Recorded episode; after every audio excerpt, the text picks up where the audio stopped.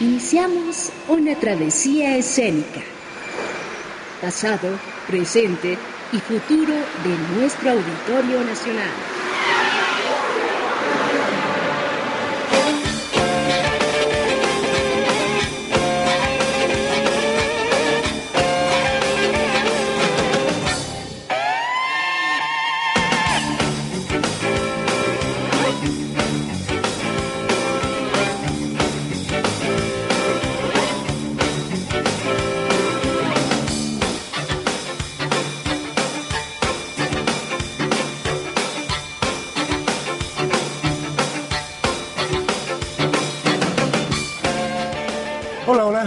Están ustedes? Sean bienvenidos esta tarde a Travesía Escénica con Angélica Cortés. ¿Cómo estás, Mario? Yo muy bien. Ah, qué bueno, se te ve bastante Y eh, bueno, pues vamos a, iniciar esta hora a hacer travesuras en este programa. Por ahí hay algunas travesuras que hizo Pita, nuestra productora, que fue a entrevistar a dos de los integrantes de la Big One Jazz, de México. Ajá que ya han estado aquí con nosotros. Pero eh, las buenas noticias de los pases le corresponden a Angélica. Bueno, solamente tendríamos un pase doble en esta ocasión para la Big Band Jazz de México. Aquí nos indica un pase doble para la Big Band Jazz. Pero tenemos otros pases. Pero tenemos dos más para que eh, vayan a la proyección del Jardín de los Cerezos. Tenemos dos pases dobles. Este es en el Lunario. Y... Tenemos cinco pases, además, para eh, ver la película Metrópolis, que además en esta ocasión va a estar acompañada por la Orquesta Sinfónica de la Ciudad de México. Y esta película de Fritz Lang, con la autoría del libreto, la historia de su esposa, se va a presentar ahora esta, esta película muda en el Auditorio Nacional. Esta película Metrópolis que está considerada como un patrimonio cultural de la humanidad, junto con otras películas como Los Olvidados, por ejemplo, de, Luis Buñuel, es importante porque ustedes si la van a ver o si ya la vieron, estarán de acuerdo conmigo en que es el antecedente de muchas de las películas eh, futuristas que se hicieron ya después en el futuro, eh, cuando el futuro nos alcance, diría uno, pues desde la guerra de las galaxias y todas esas otras películas.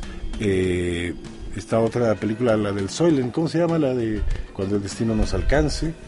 En fin, todo ese tipo de películas tiene mucho que ver eh, Metrópolis como, digamos, un antecedente y también una influencia en todo lo que iba a ser la realización cinematográfica posterior. Esta es una película, como les decía a ustedes, de Fritz Lang y eh, realizada en los años 20, ¿no? Así es, exactamente. Em, y ahora que te escuchaba decir sobre el asunto de eh, lo futurista, sí, pues como subrayar la ciencia ficción y lo industrial. ¿Sabes? Claro. Eh, todo, o sea, cómo el asunto de lo industrial, de la tecnología, ya iba emparentado con la. De hacer todas las cosas en serie y todo. Está realizada en 1927, esta película Metrópolis de, de Fritz Lang. Bueno, pues tenemos muchas cosas para hoy, de manera que no se vayan ustedes. Hay pases, pueden ya empezar a hablar al teléfono que les va a dar Angélica, porque a mí ya se me olvidó. 41. Tan pronto, te lo dije la semana pasada. 41 55 10 60. 41 55 10 60. 41 55 10 60. Esto es Travesía Escénica. Quiero recordarles, tenemos dos pases dobles para la proyección del Jardín de los Cerezos esto es en el Lunario este fin de semana. También tenemos un pase doble para lo que será la primera presentación de la Big Band Jazz de México en el Lunario. Llega agosto, con ello llega la temporada 2011 de la Big Band Jazz de México en el Lunario. El pase que tenemos es para esta primera función y también cinco pases para la proyección de Metrópolis con el acompañamiento de la Orquesta Sinfónica de la Ciudad de México. Iniciamos.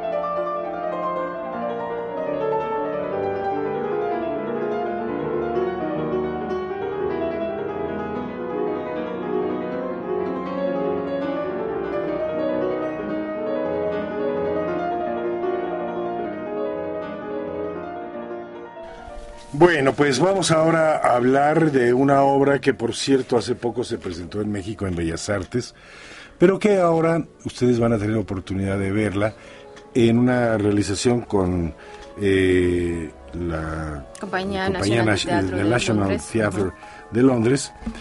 Eh, la van a poder ver esta proyección en el Auditorio Nacional. Eh, de la primera a la que me refería es la puesta en escena del maestro Luis de Tavira, director de la Compañía Nacional de Teatro, que tuvo eh, su presentación en Bellas Artes con eh, la actriz Julieta Gurrola, que hizo, interpretó muy bien su papel.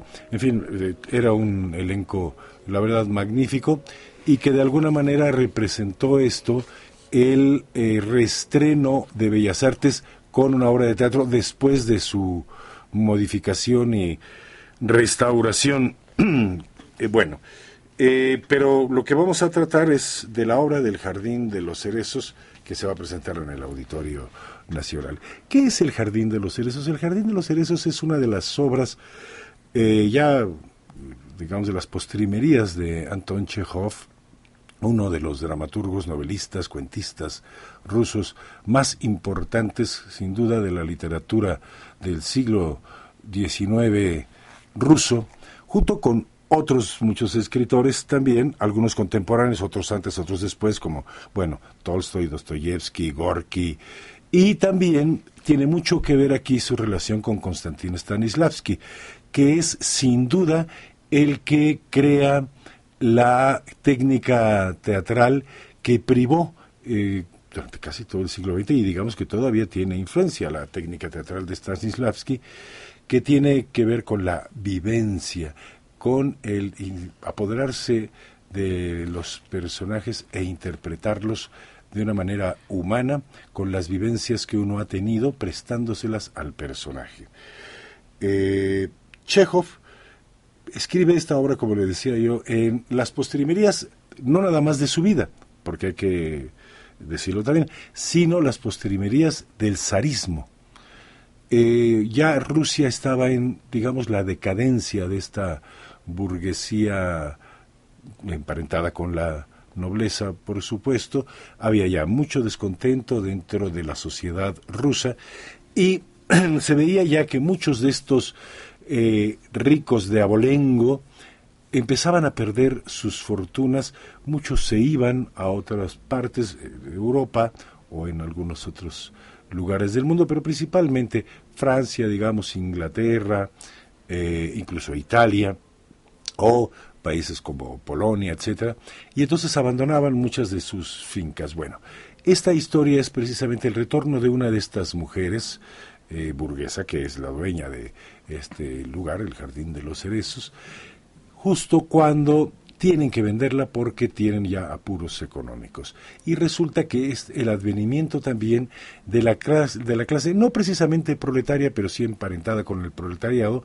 que todavía no se, eh, digamos, no se eh, mm, definía tan claramente así hasta que vino ya después la Revolución Rusa, pero uno de estos campesinos que empieza a, ascender compra esta finca de los que antes pues eran los potentados del lugar. Y es toda eh, la simbología de lo que representaba la decadencia rusa y el advenimiento de una nueva era. Pero eh, todavía no triunfaba la revolución rusa pero son los antecedentes una obra eh, realista, por supuesto, como el teatro ruso. El teatro ruso tuvo muchísima influencia en el teatro universal y, eh, digamos, Chekhov tuvo tanta influencia, incluso en su sobrino, eh, que bueno, le podemos decir Michel o Michael Chekhov, que fue maestro de teatro también y en Nueva York eh, montó una escuela de teatro y también hizo algunas, algunos montajes de obras de teatro. En fin, tuvo mucha influencia Anton Chekhov. Esta es la importancia del Jardín de los Cerezos por lo que representa y yo creo que esta puesta en escena de los ingleses será maravillosa. Y eh, decías, eh, Mario, sobre esta decadencia en Rusia y entiendo que el Jardín de los Cerezos pareciera que, que, fue escrita también así, pensando en, la primavera como algo que florece. Eh, ¿Te acuerdas? ¿Es cíclica esta? es cíclica, sí, son, son, las, son, las, estaciones, sí, se van, se van presentando las estaciones y a, través de las estaciones justamente se va, desarrollando y se va haciendo, claro, y va, va mostrando digamos también esto es, importante. Qué bueno, qué bueno que lo que lo mencionas porque tienes razón. Ahorita te escuchaba y decía sí, claro, tiene, todo tiene lógica. Tiene, tiene, eh, tienes toda la razón.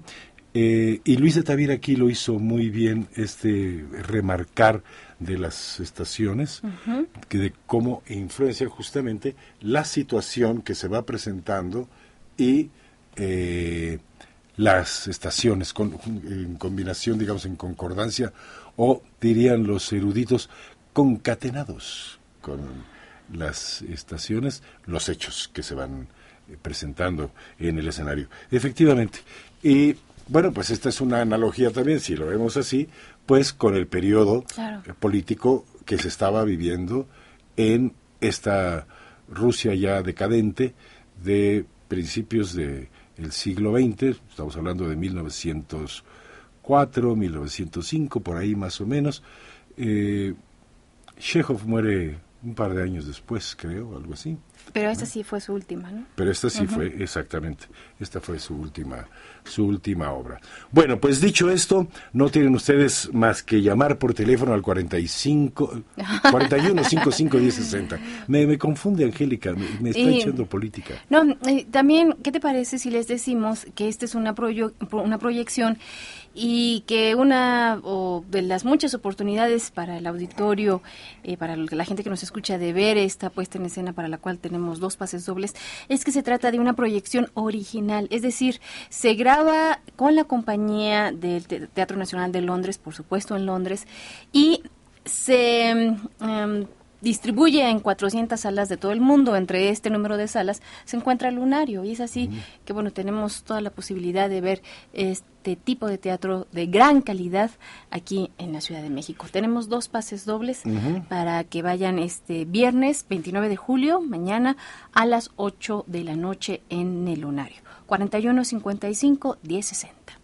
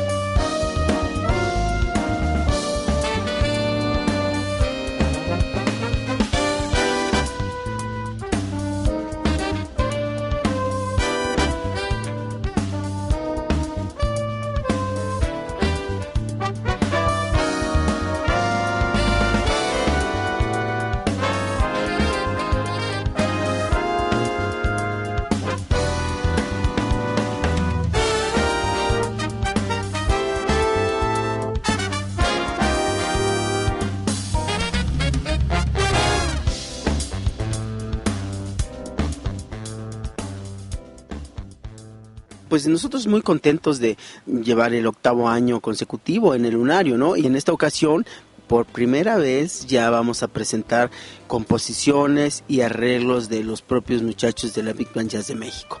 Para nosotros es un logro más ya, ¿no? Una de ellas es de Juanito Ramos, saxofonista, escribió un tema que se llama Puerta al Sol. También tenemos un tema de Gabriel Solares Ramos, que es un tema también entre swing y latin. Y algo de Ernesto Ramos.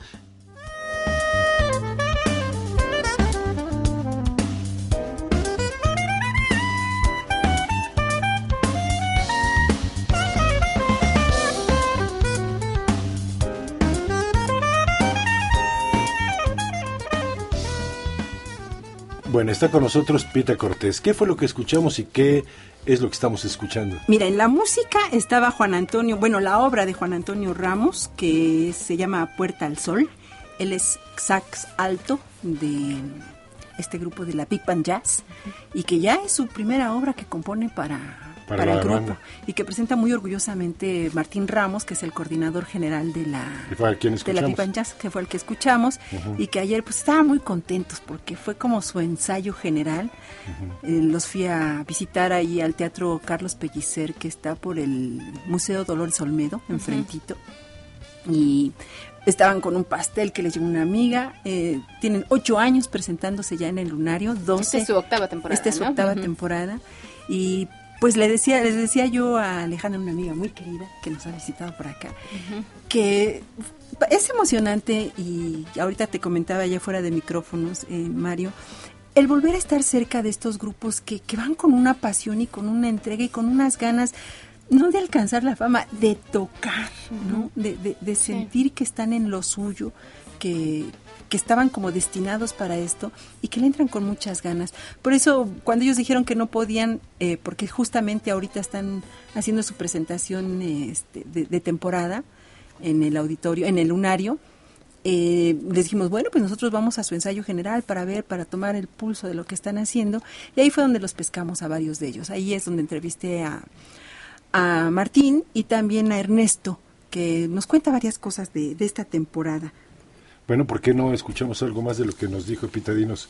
Más o menos eh, a qué es a lo que responde lo que vamos a escuchar. Vamos, fíjate que la primera parte es, eh, este, habla de lo íntimo. Él dice que, que esta temporada para ellos es como muy especial porque sienten que se han desnudado. Vamos a ver qué es lo que dice. Escuchemos. Esta temporada yo la llamo muy íntima porque estamos tocando obras de nosotros, composiciones, eh, arreglos, que de- desde hace muchos años era, era la búsqueda de tener, de tocar algo que te desnude en el alma, en el escenario, y creo que en esta ocasión eh, se dio. Pues en verdad descubrimos tal y como somos, ¿no? Parte romántico, parte eh, fusivos, parte, no sé, de todo. Entonces creo que esto se demuestra en las obras que se van a tocar.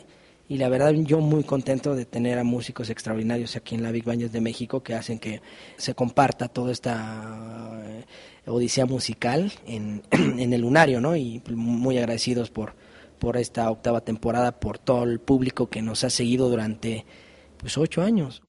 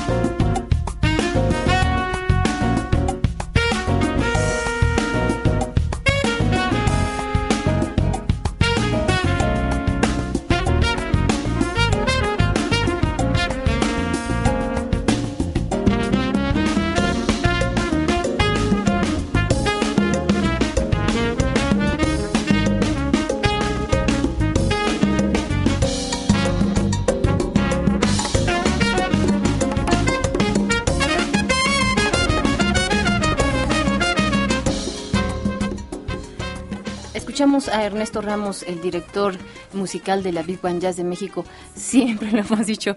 eh, y pasan los años y sigue viéndose joven, ¿no, Pita? Pero de verdad, es como José Luis Guzmán, ¿no, Mario? Es como José Luis Guzmán que... La parte del inventario. Pero que además los ves 30 años después y se ven exactamente Ajá. igual, ¿no? No, bueno, eh, lo que pasa es que en el caso de José Luis Guzmán, él heredó eh, de Dorian Gray el testamento, porque ya Dorian Gray ya estaba cansado, dijo, no, ya, ya es mucho, entonces le pasó la estafeta a José Luis Guzmán. Sí, no, José Luis Guzmán tiene 40 años de verse igualito. Igualito. Bueno, pues lo mismo pasa con Ernesto. Sí, tiene 40 años de tener 40 años. sí. Pues eso sucede efectivamente con este director. Ahorita estábamos escuchando la música, Pita, y nosotros decimos la Big Band Jazz de México y nos referimos a estas grandes orquestas, eh, Dizzy Gillespie, pienso, y sin en cambio ahora ha cambiado un poco el ritmo, ¿no? Con esto que nos has mostrado. Ellos presentan nuevas composiciones, ya lo decías tú, de Juan Antonio Ramos, eh, y además nuevos arreglos. Sí, sí tienen arreglos. Ahora, antes de pasar a los arreglos, porque Ajá. hay un homenaje del que les quiero hablar también con, con calma, está lo emocional. Ellos eh, fueron escogiendo los temas eh, amorosamente, podría decirse. Le pregunté, eh, con esas palabras le pregunté a, a, Ernesto y me dijo, fíjate que sí, porque tiene que ver un poco con nuestra trayectoria, con la, los músicos que, que, hemos admirado, que hemos querido, pero también los que han, han sido generosos y han venido a trabajar con nosotros. Eso es lo que nos dice él de lo emocional. Lo emocional creo que se sintió desde que empecé a, a elegir las canciones, desde que empecé a escuchar los arreglos y las composiciones de los músicos de la Big Band, pues yo creo que eh, empecé, empecé a sentir eso, esa emoción y creo que cuando empezamos a ensayar con la Big Band y empezar a, a trabajar estos arreglos y estas composiciones, todos sentíamos esa, esa parte emocional, esa parte donde hay momentos que creo que también se me enchina la piel y, y deseo que eso se transmita hacia el público porque la finalidad es transmitir lo que tú sientes y lo que los músicos quisieron transmitir cuando escribían en las noches. Venimos de una gira del 2010 a 2011 y en diferentes estados, en las noches, yo veía que se encerraban los músicos a empezar a experimentar esa parte de, escribir. Yo también me encerré muchas veces a escribir. Ojalá que la gente sienta eso que, que nosotros sentimos al escribir la música y que se vayan con un buen sabor de boca.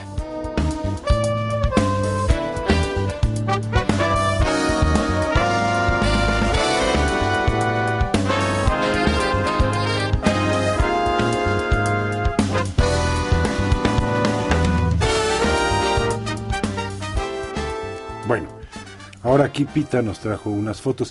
A ver, acerca las, acerca las fotos al micrófono. A ver, si a ver, las, las puede, a ver. Para que las personas lo puedan Aquí ver. Aquí no lo van a ver, pero sí lo van a ver en el podcast. Ahí van sí, a estar trepadas esas fotografías. Ah, muy bien. Entonces, ¿dónde pueden ver estas fotos? En el, el podcast de Radio, de Radio Educación. Vamos a dar todas estas direcciones electrónicas que hay para que usted tenga acceso y si quiere ver las imágenes, eh, como esta, mire esta foto, se le estoy acercando al micrófono. mírala, mírala, la mírala.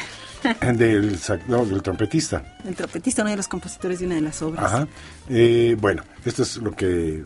¿Qué es José Ángel Ramos? ¿Ya, ya, está, ¿Ya está esto en la página? A partir de mañana. A partir de mañana. ¿Y las direcciones son? ¿Cuáles son las direcciones, Angélica? Sí, es travesía arroba, bueno, nuestro correo electrónico es travesía arroba radioeducación.edu.mx, pero también visiten la página www.travesía.1060.com .mx y también en el... rápido que se me, se me atoró la garganta. Pero ¿sabes qué? Que pueden llegar también directo por nuestra página de Radio Educación. Si se meten a www.radioeducación.edu.mx al lado de, eh, izquierdo van a ver una parte que dice nuestros programas, se meten y en lo más reciente van a encontrar Travesía Escénica. Muy bien. También las redes sociales, como ves, en Facebook es Travesía Escénica y en el Twitter es Travesía Escénic, es decir, Sí, sin la- la Arroba Travesía Escénic. Ujú. Entonces, Y ustedes dirán- www.travesía.1060.com.mx. que de repente les damos tantos datos electrónicos y demás. Busquen es que, Travesía Escénica. ¿Saben qué? No, lo que pasa es que como damos boletos a nuestros Claro. radioescuchas, tenemos que estar en contacto con ellos por cualquier cambio, incluso si ellos no van. Hay que avisar nosotros cuando no se van a presentar. Y esta, esto es, depende de una lista. Entonces, Sí. el estar en contacto con ellos, incluso les, cuando les hablamos por teléfono, eso es algo que también quiero resaltar hoy. Siempre al terminar el programa se hace una junta de producción para elegir las llamadas que hicieron mejores comentarios y demás. Y luego el mismo pool de producción es el que se encarga de hacer las llamadas personalmente con cada uno de los ganadores. Y también se les proporciona un teléfono celular por si tuvieran algún problema el día de En la la entrada, de- para tener el acceso. para tener acceso, ellos nos llaman, ya, ya nos ha ocurrido dos, tres veces y afortunadamente se ha podido resolver el, el asunto. Por eso es muy importante que ustedes tengan todos estos datos porque pueden entrar en contacto directamente con nosotros.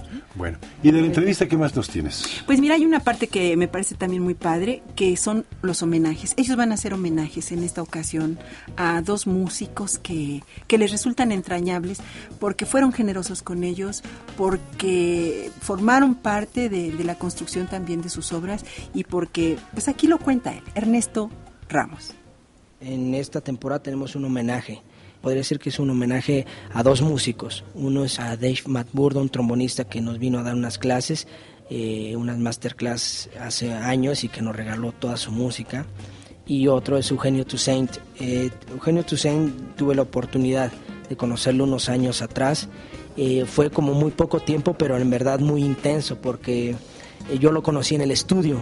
yo lo conocí ya en el estudio de grabación cuando grabamos lo de el maestro Armando Manzanero y, la Big Band de México. Y la verdad, para mí fue una experiencia extraordinaria su sencillez, su calidad humana y su musicalidad, que eso es la parte que tratamos de transmitir en esta temporada, que la verdad él quería tener un, sello y lo logró, o sea, eso es creo que la, meta de cualquier músico, tener ese sello, que escuches ese piano y digas, ese es Eugenio Toussaint, ¿no? él es Eugenio, no hay otro.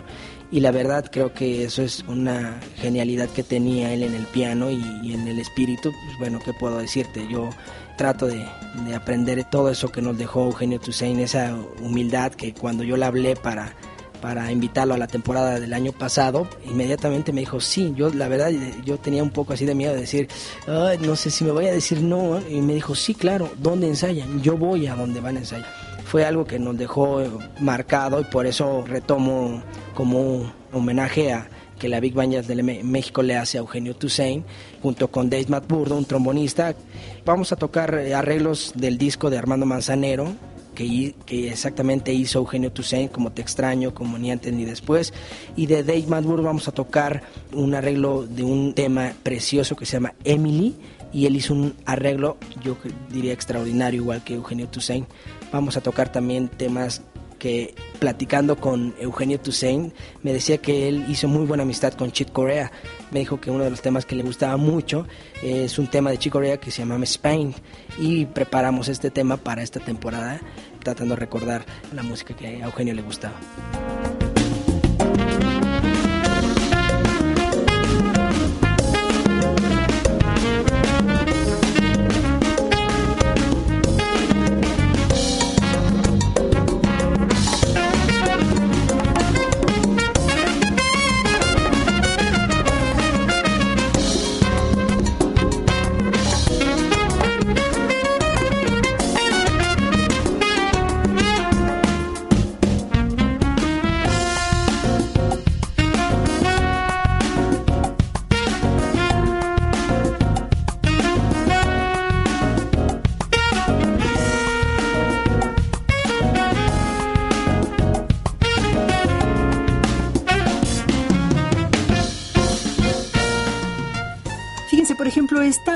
Es una composición ya de uno de ellos, el trompetista.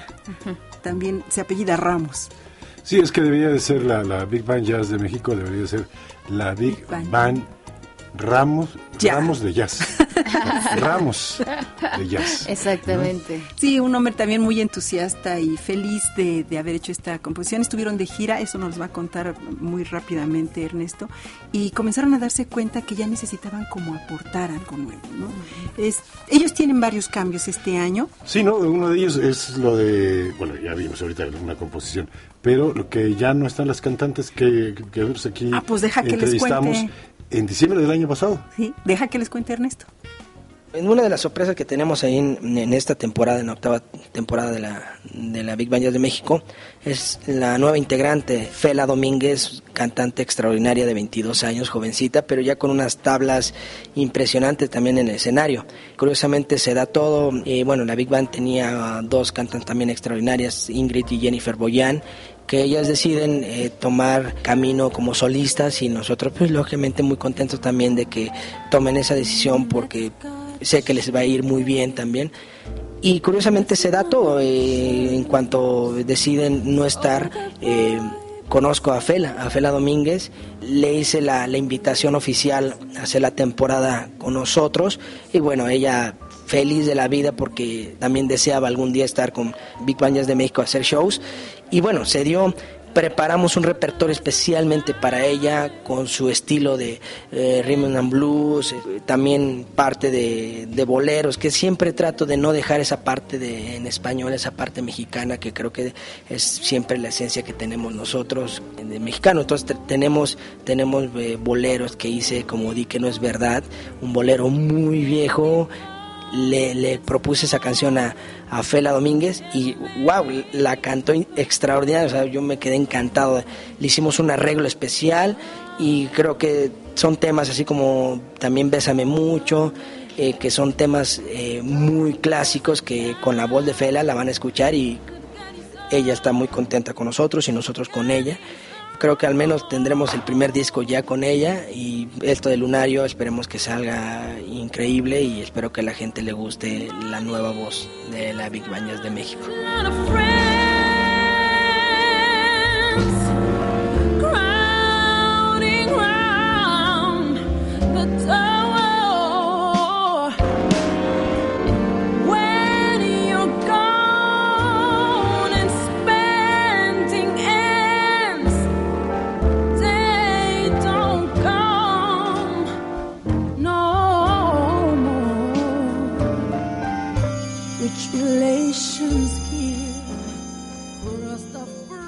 Vamos haciendo nuestros pininos en esto de, las composiciones. Yo tengo mi cuarteto de jazz donde también compongo ya temas originales, donde con mi cuarteto ya toco temas originales. Con la Big Band también estamos haciendo esto.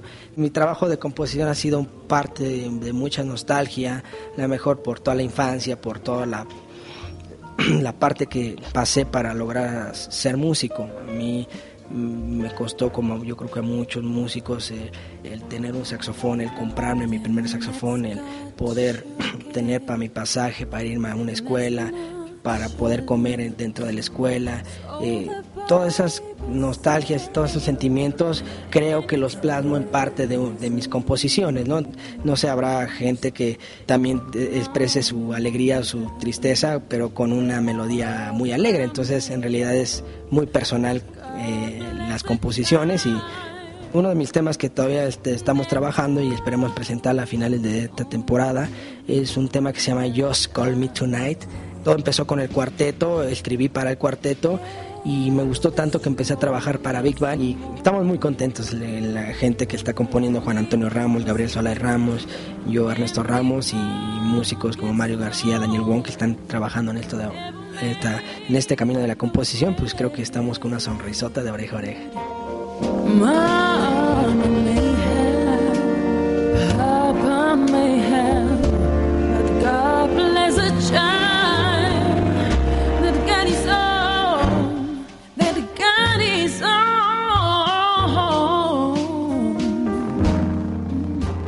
Como hoy en esta nueva voz de la Big Band Jazz. privilegiada, una voz privilegiada y, muy, muy adecuada para todo lo que es eh, jazz y también blues, ¿eh?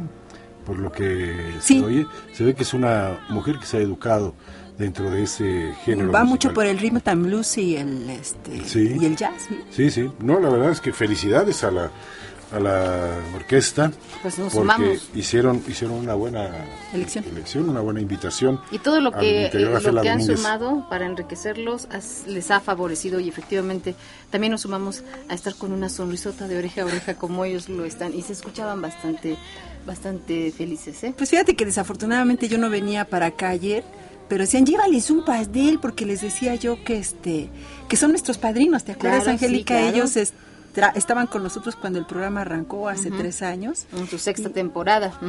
Sí, te están, te están, dando golpe de ya estado. Me voy, ya me voy. Te están dando golpe de estado y se despedimos a Pita. bueno, nada más decirle a nuestros radioescuchas que es una, deberías, de veras una muy buena oportunidad de de apreciar a una banda que le está echando muchísimos kilos. Tenemos un pase doble. ¿Qué tal si ellos, los que estén interesados en este pase doble, nos dicen qué opinan de la música? De la Big Band, Jazz. Ya, los hemos presentado aquí, ya han estado aquí presentes. Toda la música que escucharon hoy es composición de ellos, excepto la de la que canta ahorita Fela, pero las demás sí son composición de ellos. Y bueno, yo creo que ya tienen material como para opinar. Denos una buena opinión al, como dice Angélica, eh, como dice Mario, Angélica es la que da las buenas noticias. Sí, al 4155-1060, reiterando, Pita, que efectivamente al final del programa, en la producción de este mismo, les llama por teléfono eh, personalmente a aquellas personas que han sido, bueno, los acreedores a estas cortesías dobles. Un pase doble para ver la Big, a la Big Band Jazz de México el próximo miércoles, que sería la primera función de su, esta temporada. De esta temporada, que es el 3, el 10, el 17, el 24 y el 31 de agosto, todos, los, miércoles, a las 9 de la noche. Muy bien. Háblele usted a Gaby y dígale, oye Gaby, quiero el pase para, para ir a ver a la, Big Band Jazz o quiero el pase para ir a ver a El Jardín de los Cerezos, o quiero uno de los pases Para ver- Metrópolis Así de. Fritz Lang. Entonces, ah, dígale, eh, tienen que identificar a Gaby. O sea, tienen que hablar y decir, Gaby, ¿cómo Y, estás? y- y también a, a, um, a Ruth. ¿A también, Ruth? ¿no? ¿Y a Nicole? A Nicole también, ¿no? Sí. No, bueno, pues ya son muchos nombres. Bueno, eh, nos vamos a ir con cartelera. Cartelera. Gracias, Pita, por Gracias haber estado con nosotros, por habernos Esto es esta lo que información. preparó. Es lo que prepa- preparó Pita. Muchísimas gracias. No, pero la cartelera es lo que Ah. preparó eh, Angélica junto con Alejandra. Alejandra Gómez y Angélica Cortés, o al revés. Así está bien. Escuchemos la cartelera, Ramiro. Lunario, Galería, Auditorio Nacional, Agenda, Agenda, Auditorio Galería. Lunario.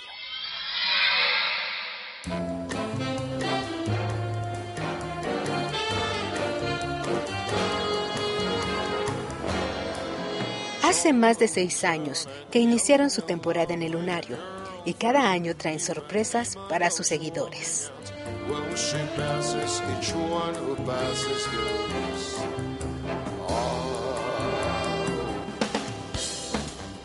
Este 2011, la Big Band Jazz de México estrena repertorio original y una nueva voz femenina. Siempre apegados a los arreglos musicales de otros grandes compositores de jazz como Héctor Infanzón y Eugenio Toussaint, esta vez los integrantes de esta agrupación, guiados por el maestro Ernesto Ramos, su director, han decidido incursionar en el campo de la composición y presentar algo de su más reciente inspiración.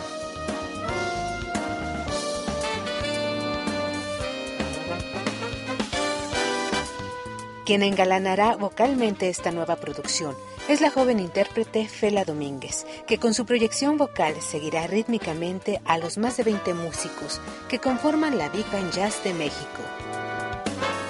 ¿Listo para pasar un buen rato? Temporada 2011 de la Big Band Jazz de México, los miércoles 3, 10, 17, 24 y 31 de agosto en el Lunario.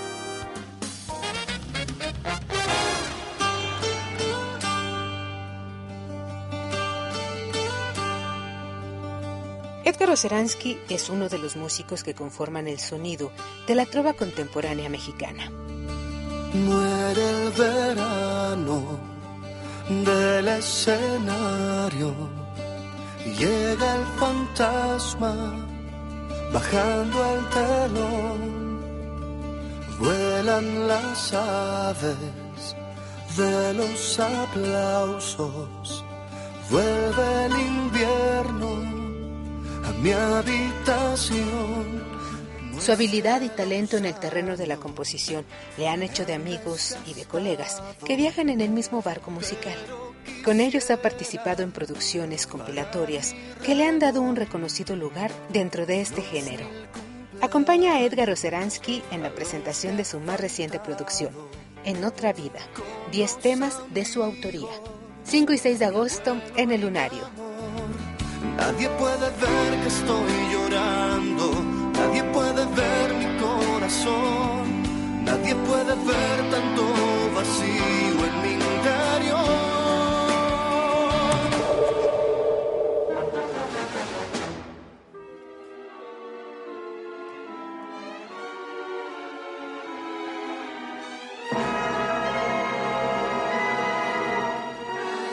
Un paisaje totalmente futurista habitaba en las mentes de Fritz Lang y Tia von Harbour, su esposa, cuando a la mitad de la década de los 20 escriben una historia de ciencia ficción sobre una megalópolis del siglo XXI, habitada por obreros que gracias a su trabajo daban vida a una ciudad que se encontraba en la superficie.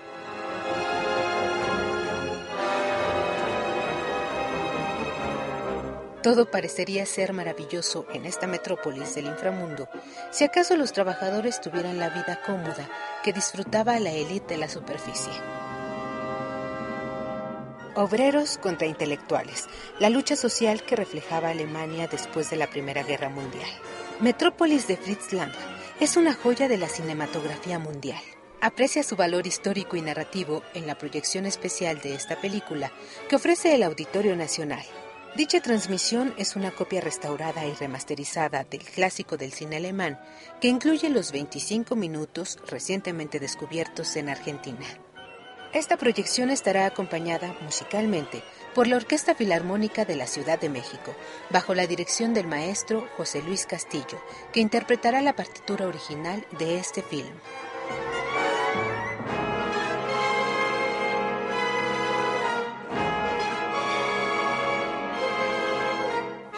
El programa Memoria del Mundo de la UNESCO, presente en el Auditorio Nacional con la proyección de Metrópolis de Fritz Lang, 7 de agosto a las 8 y media de la noche.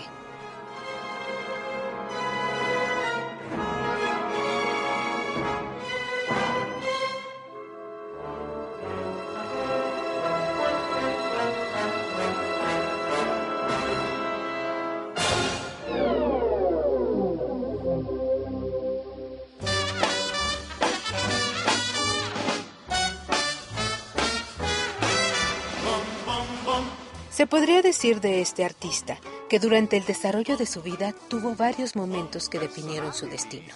Uno de ellos sería cuando abrió su estudio de fotografía frente a la estación de la XCW. Ahí llegaban actores a tomarse sus primeras impresiones. Era de tan buena calidad el resultado que se comenzó a correr la voz sobre la existencia de este artista de la lente, Armando Herrera.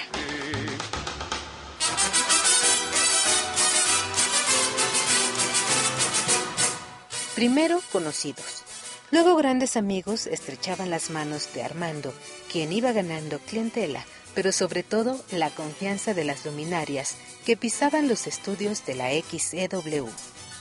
Es así como se convierte en el fotógrafo de las estrellas. El Museo Nacional del Estanquillo y el Auditorio Nacional presentan una parte de la colección de imágenes de este fotógrafo en la exposición Armando Herrera, el fotógrafo de las estrellas. Visítala en el vestíbulo del Auditorio Nacional de lunes a domingo de las 11 a las 6 de la tarde. La entrada es gratuita. Siempre es así. Ay, ay, ay, ay, ay, yo me atormento, me vuelvo loco por ti. Tú tienes personalidad. ¿Quién? Personalidad. ¿Yo? Personalidad. ¿Qué va, men? Personalidad. Oh, no. Personalidad. ¿Sí?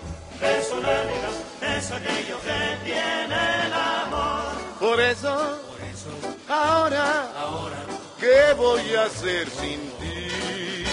Oh, oh, oh, me atormentas, yo me derrito por ti.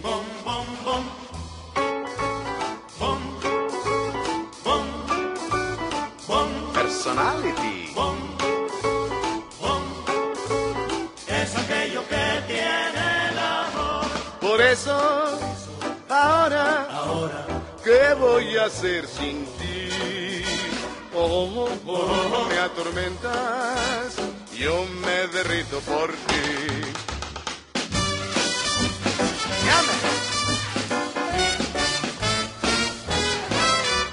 Ay, ay, ay, me estás matando, me estás quemando tu amor.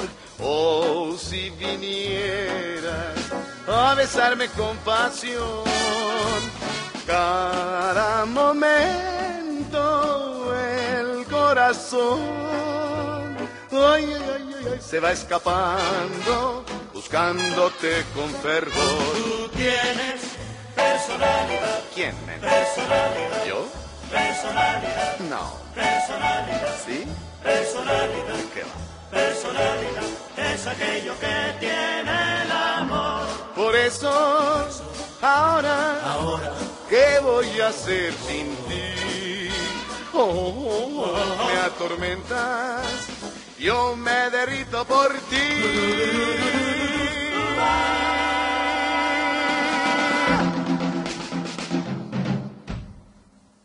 Bueno, Tintán nos da el cue para que empecemos a hacer las llamadas este, que nos han hecho hoy nuestros amigos del auditorio. Recuerden, 4155-1060, tenemos los pases para ver Metrópolis, la proyección de esta de Metrópolis en, en el Auditorio Nacional. También el pase doble para ver eh, El Jardín de los Cerezos en el Lunario mañana viernes. O bien para escuchar, deleitarse, mover un rato el cuerpo el próximo miércoles en la primera presentación de la temporada 2011 de la Big Band Jazz de México. Para el Metrópolis tenemos cinco pases. Así es. Eh, para la Big Band Jazz tenemos un pase y dos pases para en la presentación del Jardín de los Cerezos. ¿Cuál ha sido su, eh, pensando en Metrópolis, cuál ha sido eh, la película de ciencia ficción que más eh, les ha impactado, que más les ha gustado? Bueno, algunos dicen, algunos radioescuchas responden respecto a sus gustos. Por ejemplo, Ismael, Ismael Fabila Robles Dice, la película que más me gustó es El origen. Es sorprendente, me atrajo el tema porque trata del subconsciente de los sueños. Además me gustó la estructura de cómo se puede pasar de un sueño a otro. Dolores Adriana Garza López dice que a ella le gustó Harry Potter porque tiene una mezcla de realidad y fantasía y porque le gustan los cuentos y este tipo de cuentos. Muy bien. Ana María Ruth dice, la película que más me gusta es la de los pájaros, porque los pájaros tienen vida propia dentro de la película. Y, Pero no es propiamente ciencia ficción, ¿no? Ahí es un thriller, una cosa. Ajá, así es. Germán Salazar, la película que más me gustó es Star Wars, y porque toda su propuesta visual conlleva unir dos culturas, la de Oriente y la de Occidente, dice. Sergio Martínez dice toda la saga del Señor de los Anillos porque me parece algo muy bien logrado. Elizabeth Gutiérrez, la película que más me encantó fue 2001 Odisea del Espacio. Bueno, la música. Sí. Eh, así hablaba Zaratustra. Also sprach Zaratustra de Strauss, de Richard Strauss. Es muy buena la música. Sí. Y Arturo Salgado dice, para mí la Big Band Jazz es una banda que desde su fundación en 1999 han estado interesados en el difundir del jazz y han llegado a una evolución que hasta han tocado tangos y ritmos latinos. Sus integrantes, dice eh, Arturo, sus integrantes que tienen eh, músicos que tienen una gran trayectoria musical, porque han tocado en bandas infantiles y juveniles. Reconozco su labor porque han acompañado a algunos artistas a nivel internacional como Miguel Ríos, la Big Band eh, de Chico Farril. Estoy sorprendido por el trabajo que hicieron con Armando Manzanero. No dudo que la Big Band Jazz de México se convertirá en una columna que sostenga el espectáculo de jazz en nuestro país. Y efectivamente eh, decía, dice Arturo en esta llamada que tocaban en las bandas infantiles, hay que decirles y compartir eh, esta información que el maestro Martín Ramos, que es hoy en día el coordinador pues de esta Big Band Jazz, pero además ha sido su fundador. Ellos iniciaron dando clases eh, de saxofón a la gente que, se, que iba escuchándose, que se iba acercando ahí en la Casa de Cultura eh, de Xochimilco, se iban acercando, escuchaban el sonido, un saxofón, y así desde niñitos el maestro Martín Ramos pues fue formando como esta dedicación a la docencia y ahí, ahí el resultado. Bueno, Lourdes Garza, Los Transformers es la película que más me gusta. Son ingeniosas y tienen mucho colorido. ¿Tú tienes otra? Sí, dice Carlos eh, González. Es la película que más me gusta. Eh, la película que más me gusta es El día después de mañana, porque me gusta la escena donde la clave Morse, que ya tiene muchos años en desuso, es fundamental para la comunicación. Muy bien. Enrique Castillo, la película de ciencia ficción que más me gustó fue Minority Report o sentencia previa, como se tradujo, de esta película que prevé el delito que puede cometer una persona, entonces para evitar que lo haga.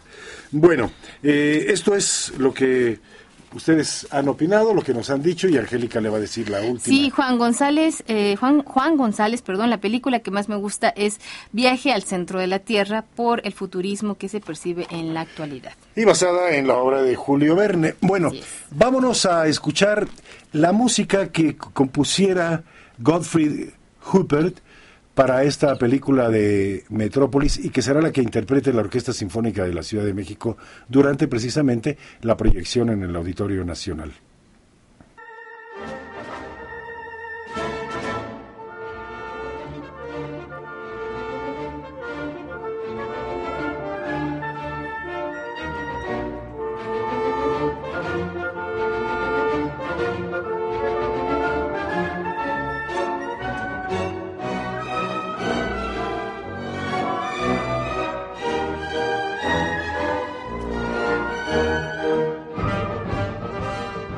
Bueno, al principio cuando estábamos hablando de esta película de Metrópolis, les decíamos que es el antecedente de muchas películas que muchísimos años después se llevarían a cabo. Hablamos de Cuando el destino nos, nos alcance, también de novelas como la de Aldous Huxley de Un Mundo Feliz, muchas otras eh, películas que ustedes pueden identificar fácilmente, en donde la sociedad se robotiza pero no nada más se robotiza, sino que se deshumaniza.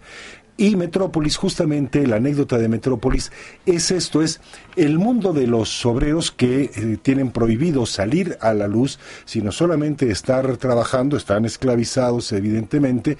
Eh, por eso le digo que hay mucha similitud con esta de cuando el futuro nos alcance y muchas otras que ustedes van a identificar. Bueno, eh, entonces ahí, por ahí surge un personaje, María, y otro personaje, Freder, que vendrían a ser los conscientes, los buenos de la película, los sobrios, los sensatos, que intentan crear una revolución, pero no violenta ni armada, sino todo lo contrario, pacífica, negociadora y conciliadora. Entonces, al eh, de ser descubiertos ellos de estas intenciones y que podrían generar descontento en los obreros, los que son, digamos, los magnates, los que los líderes en el poder, encarcelan a, María y crean un robot con toda la fisonomía de María, pero este robot sí va a incitar a la violencia y entonces hay toda una revuelta y una represión evidentemente, pero finalmente María es descubierta junto con su cómplice y entonces son eh, descubiertos y eh, destrozados, se ve cómo se, se empiezan a deshacer y se ve entonces todos se dan cuenta de que era una robot que había suplantado a la original María y entonces ya eh, María regresa junto con su compañero y pueden empezar a luchar por una nueva sociedad. No es que la robotización o la automatización en sí misma sea mala. Lo malo es, de acuerdo con lo que la película nos dicta, es la deshumanización, no anteponer el corazón y los intereses de los ciudadanos ante las ambiciones del poder y de estas personas avariciosas. No sé si a usted le suene algo similar a lo que esté sucediendo ahora en esta época en donde se está privilegiando al capital por encima del bienestar y de la calidad eh, de vida de los ciudadanos. Pero bueno, yo se lo dejo ahí de tarea para que usted piense lo que quiera. Los elementos están dados. Esta película le puede servir a usted para identificar, a ver si es que ha cambiado de 1927 26 que fue escrita la novela, 27 que fecha la película, a la fecha, a ver si cree usted que haya alguna diferencia. ¿Tú qué dices? Ángel? Sí, ya lo hemos comentado, gracias en la, la cartelera. Eh, esta eh, proyección que se va a llevar a cabo el 17 de agosto en el Auditorio Nacional va a tener los veintitantos minutos, cerca de 30 minutos descubiertos, ¿no? Eh, en Argentina. y bueno, se les ha sumado a esta pues eh, que será una nueva eh, proyección de la película. Ya fue estrenada durante la Berlinale, pero en esta ocasión, en esta proyección, va a unirse. No nos va a dar tiempo de despedirnos. ¿eh? Ok, bueno, entonces, Inocencio González dice la película que a él más le gustó, Planeta de los Simios, le ha gustado más leer las novelas más allá, más allá de las series o películas, ya que la imaginación es más poderosa cuando uno lee. Así es. Bueno, Sergio Salazar dice que la película que más le gustó es la de Goldfinger de eh, la gente 007 porque en su tiempo las películas de la gente 007 iban más allá de la tecnología. Es un personaje dentro de la ciencia ficción que fue predominante. Sí, aunque las novelas no eran precisamente de ciencia ficción, pero las realizaciones cinematográficas precisamente se basaron en estos elementos futuristas. Pues muchas gracias por su atención. Ha sido un placer estar con ustedes haciendo travesuras junto con el equipo de Ramiro, Jessica, Margarita, Angélica, Alejandra, eh, Pita y Nicole. Nicole. Ah, y eh, bueno yo soy Mario mercado. Pues hay Roberto. Roberto Hernández ajá. Y ya yo ya, que estén muy bien y nos escuchamos el próximo dentro de ocho días ojalá que se encuentren de aquel lado para que el trabajo que hacemos nosotros desde aquí tenga algún propósito. Bueno